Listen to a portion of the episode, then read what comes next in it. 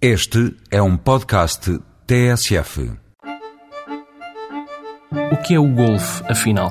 Um desporto de alta competição, exigente e perfeccionista, ou apenas um jogo de amigos cujas longas jornadas, manhã de sábado fora, nos permitem repousar do stress cotidiano e recarregar baterias para a semana que se aproxima? Um pouco de ambos, eis o que o golfe é.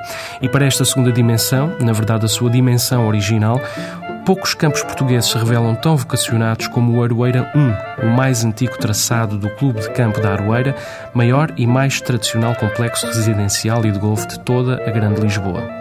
As suas dimensões permitem o exercício saudável, mas sem excessos. Os seus obstáculos oferecem desafios suficientes, mas com resultados.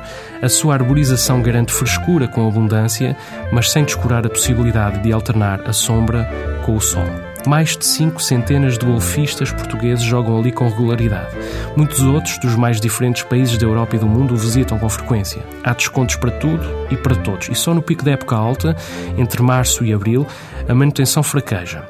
Um dos clubes mais democráticos da zona da capital, com um importante contributo para a divulgação do golfe entre as massas. Eis o que podia ser o seu cognome e, porém, é um típico traçado de clube, curto, confortável, íntimo.